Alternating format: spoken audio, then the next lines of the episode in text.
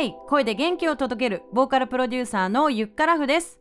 この番組は聞くだけで心と体がつながり歌のスキルアップのヒントが得られ歌うことがどんどん楽しくなる魔法のポッドキャストです。今回はライブで緊張して声が震えてしまう人へ向けてその克服方法のヒントをお話しします。今回もプレゼントがあるので最後まで聞いて受け取ってください。はい前回に続きライブネタですけれどもね、まあ、そもそもライブって何でやるの？っていうねところですけれども、まあ、あなたのファンを増やす。そしてファンになってもらって次のライブに来てもらう。こういう繰り返しをしてですねどんどんこうファンを増やしていくっていう、まあ、その一つの手段としてライブをねしていくわけなんですけれども。とはいえですねライブ緊張すんの分かりますよ。声震えちゃうの分かります。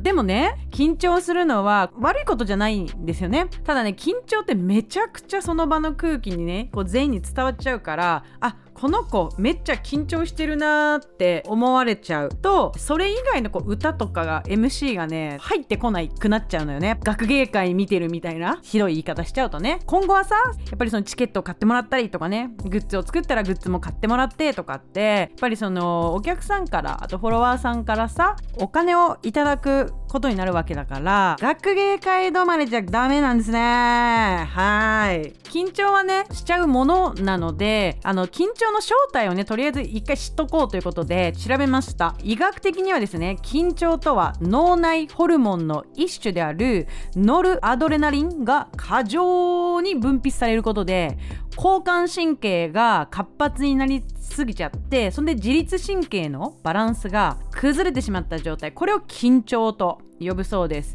でその結果心拍数がこう高まってさドキドキしちゃったり口が乾いたりとかさ声が震えちゃったりとか冷や汗かいちゃったりとかあと赤面しちゃったりとか人によってねいろんな症状があると思うんですがあの全くゼロにすることは難しいと思うんですけれどもしないようにですね工夫していきたいよねっていうことですよね。やっぱ大事なね場面でねこういう状態になっちゃうと本来さ本当はこんなに見せれんのになんかできなかった悔しいっていう思いね。嫌ですからね。ということでこう緊張しているっていう状態をね自分で知って受け入れてその上でどうしていくかっていうのをね考えていきましょうよ。ということでまず1つ目。練習をねこう録音または録画してください。はい。でこれをですねやっぱやってる人とやってない人ですわね。でですわね。変わってきますよ。はい。自分が納得するまで練習できるかどうか。そしてですね歌以外の MC の部分も通して練習する。録音録画する。見返す。ここ納得いかへんでってなったら納得いくまで繰り返します。はいということででは2つ目。ライブの場数を増やすです。練習で終わっちゃダメだよね。これ。やっぱライブしないといけないですから。はい。こうね緊張をねいかにね味方につけて自分自身のねこう表現を爆発させるかね場の空気をねあの支配するかっていうのはですねやっぱ本番の数で決まってきますからね、まあ、今でこそですね私もこうやって人前で話すのがもう大好きになったけど10代そして20代前半はあなたと一緒でしたよ。めっちゃ無理って感じだったからめっちゃ無理めっちゃ無理。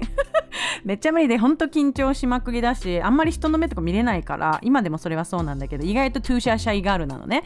そうだけどやっぱりそのライブもね自分はステージの上にいたりとかまあオンラインでもねまあ周りの人がこう画面にこう見えてる状態でもですねその時ばかりはオンステージみんながあなたを見ちゃいますからね。やっぱり皆さんを包み込むような歌声。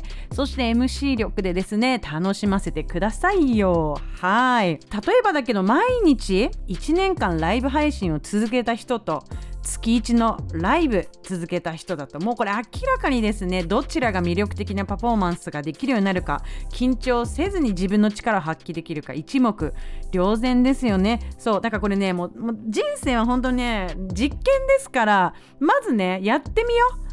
まず現場を踏んでみよう。そしてですねプレゼンライブバトルというですね、えー、2ヶ月に1回の機会をですね用意をしています。そして毎月に1回リモカラパーティーフィーチャリングユッカなんかも開催しておりますからですねその場をマジ踏み台にその名の通り踏み台に使っていただければいいんじゃないかと思っておりますよ。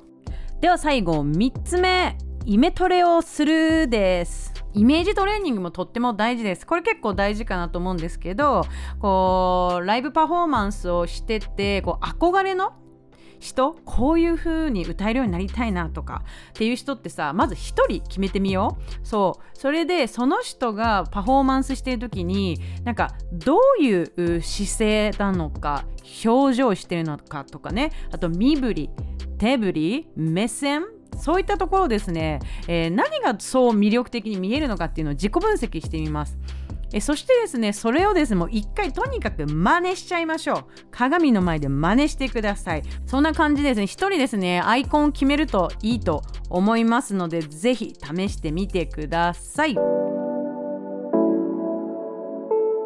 はいということでここからは質問タイムでございます。LINE 公式に寄せられた質問にお答えしていきます。質問してくれたのはですね山ピッピさんでございます。ご質問ありがとうございます。質問内容ライブ MC についてです。その日の気分によってテンションが変わるので声が違うように思います。その違いがわからないような MC のやり方ってありますかっていう質問でございます。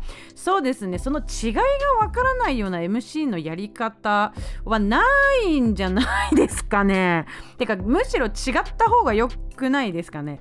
その何て言ったらいいのかな。なんか生ものじゃないですかライブ自体が。そう。だからその日の体調とか気分とかによって変わってもいいと思うんですけど例えば台本を作るなどして軸を作るのはいかがでしょうか。だから前回さこのライブ MC のテンプレシートをプレゼント特典としてお渡ししましたけれどもそれをですねもう暗記するくらいにですねやっていけばですねまず暗記できてるのであのあとはですねそのの日の体調によって声のトーンが高いとか低いとか早口になるとかゆっくりとかはなんか人間っぽくてよくないですかって私は思っちゃうんですけどいかがでしょうか？山ピッピよかったら参考にしてみてください。はいということで今回の配信いかがでしたでしょうか？今回も2つの質問に答えてくれた方全員に特典のご用意があります。今回のエピソードを聞いて次のライブまでどんな準備をしてみようと思いましたか？また普段の練習でどんなことでつまずきますか？ぜひ教えてください。2つの質問に次回配信2021年9月5日日曜日12時までにご回答いただいた方にはライブ計画シートをプレゼントします。ご希望の方は LINE 公式で送ってください。LINE 公式の URL は番組説明欄の URL に貼っておきます。